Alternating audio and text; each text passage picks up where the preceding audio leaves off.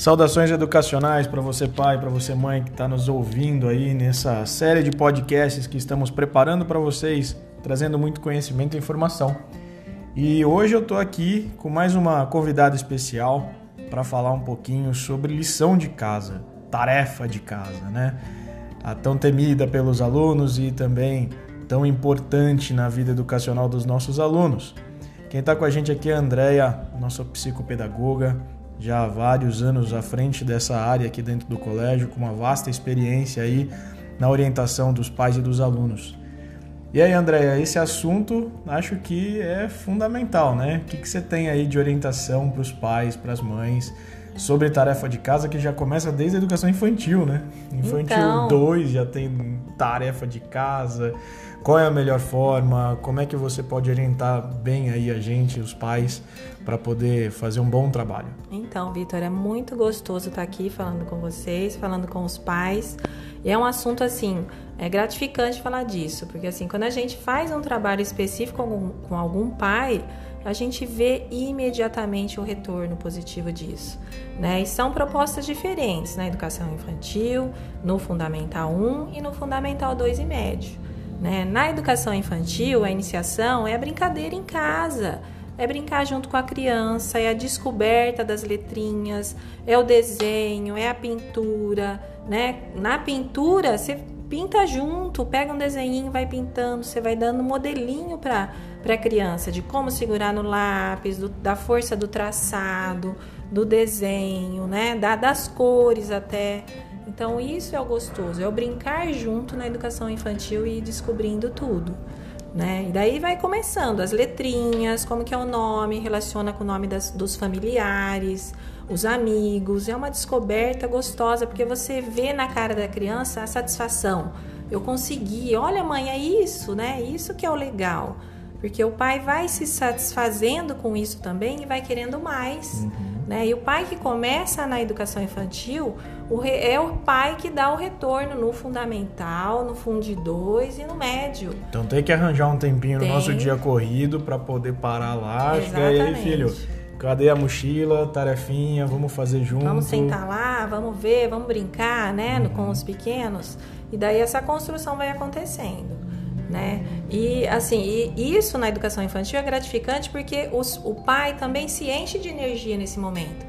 Teve um dia cansativo, né? Trabalhou, discutiu, chega ali, opa, deixa eu extravasar tudo isso, deixa, deixa eu arejar minha cabeça, desenhar e brincar com a criança. É gostoso isso. Você.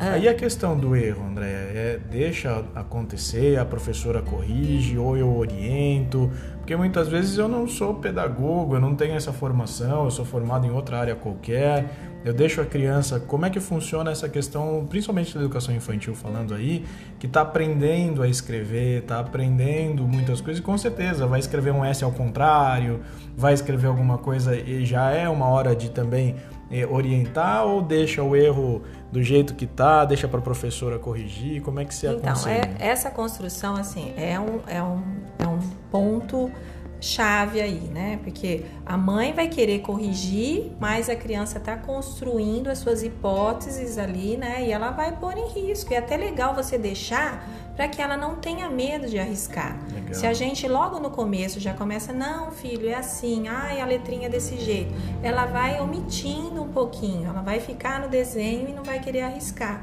porque ela não vai querer desapontar o pai, hum. mostrar o errinho dela, mostrar que ela não está conseguindo né? Então vamos construir de uma forma legal, divertida, um pouquinho mais lá na frente, daí a gente observa os erros com uma, né, com a parceria da professora daí, com a minha aqui na escola, né? Legal. né? Aí a gente é, vai vendo essa É diferente do capricho, né? Capricho Exatamente, é uma coisa que realmente é. a gente pode trabalhar junto. Ô, filho, presta atenção, é. vamos fazer com um pouco mais de capricho. Mas a questão do erro, então, deixa acontecer deixa e acontecendo vamos... e trabalhando na construção. Legal. Até esse capricho, às vezes ele não consegue caprichar porque ele está começando agora, uhum. então ele não tem o tônus muscular da mão ali para conseguir fazer bonitinho. Isso uhum. ele vai adquirindo com o tempo mesmo, né?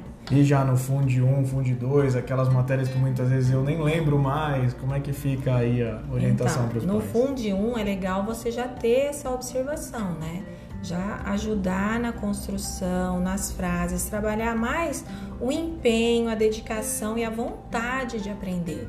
Então, o pai que está fazendo a tarefa com o filho tem que observar isso. Nossa, filho, olha que legal, o que está aparecendo aqui? Olha esse textinho, vamos ver o que está falando. Se ele, o pai começa a perceber que a criança no texto tem a dificuldade de leitura, ajuda. O filho não tem que ler tudo, né? Lê uma frase, olha, o que, que a gente viu nessa frase?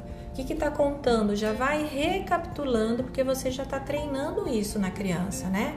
Fazendo essa reflexão do que ele está lendo.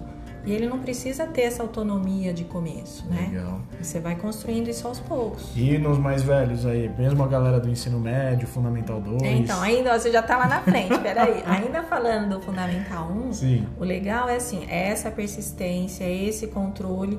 E assim, muitas vezes a criança vai te testar, né? Vai te pôr o limite ali eu tenho paciência para ajudar, a gente peca um pouquinho às vezes que a gente perde a paciência, né? Você tá vendo que o negócio não tá andando ali, você quer que a criança produza, você não quer ficar pagando o tempo inteiro a tarefa, uhum. mas você vê que a criança poderia fazer de uma forma melhorzinha, né? Uhum. Poderia, tem hora que você pega. Eu peguei uma vez a minha filha, assim, foi uma história muito engraçada, né? Uhum. Uh, no segundo ano, olha o tamanho da menina, no segundo ano do fundamental, a hora que eu sentava para fazer tarefa, eu via aquela, aquela produção já saía diferente, aquela letra maior, né? Tudo meio relaxadinho. Eu falei, filha, você sabe, é legal o pai verbalizar o que ele está sentindo e ver o que a criança traz daquilo, né? Porque às vezes é uma dificuldade, às vezes é um testar de limite, né? Okay. Então eu verbalizei isso para ela. O que, que você está fazendo, filha? Por que, que você faz assim? Só a mamãe chegar perto de você, você faz de um jeito que não tá legal, uma coisa que eu sei que você já sabe fazer. Hum. Ela olhou para mim e falou assim: Sabe o que, que é, mãe? É que eu, você vai me ajudando, daí eu vou errando algumas coisas, você vai ficando brava, vai ficando, eu vejo que você tá brava, aí de repente você respira fundo, faz assim, ó. Daí você fica boazinha de novo.